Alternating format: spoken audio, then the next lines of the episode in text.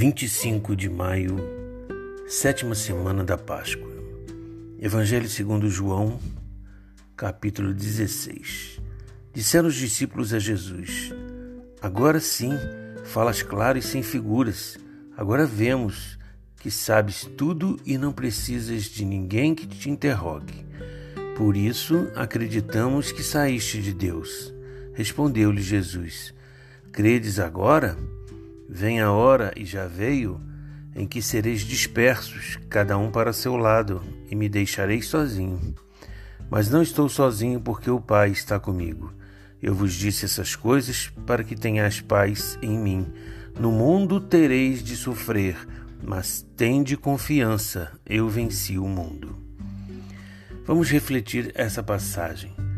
Em um momento muito intenso, os discípulos entusiasmaram-se e prometeram fidelidade a Jesus. O mestre, que havia anunciado a traição de Judas e a covardia de Pedro, falou também da fuga dos outros. Podemos perceber em suas palavras uma profunda tristeza. Sabemos que Jesus pensava também em nós todos, em nossa inconstância e em nossas tão repetidas infidelidades. O Senhor nos acolhe, apesar de nossas fragilidades, e nos faz olhar de modo novo e diferente para a vida.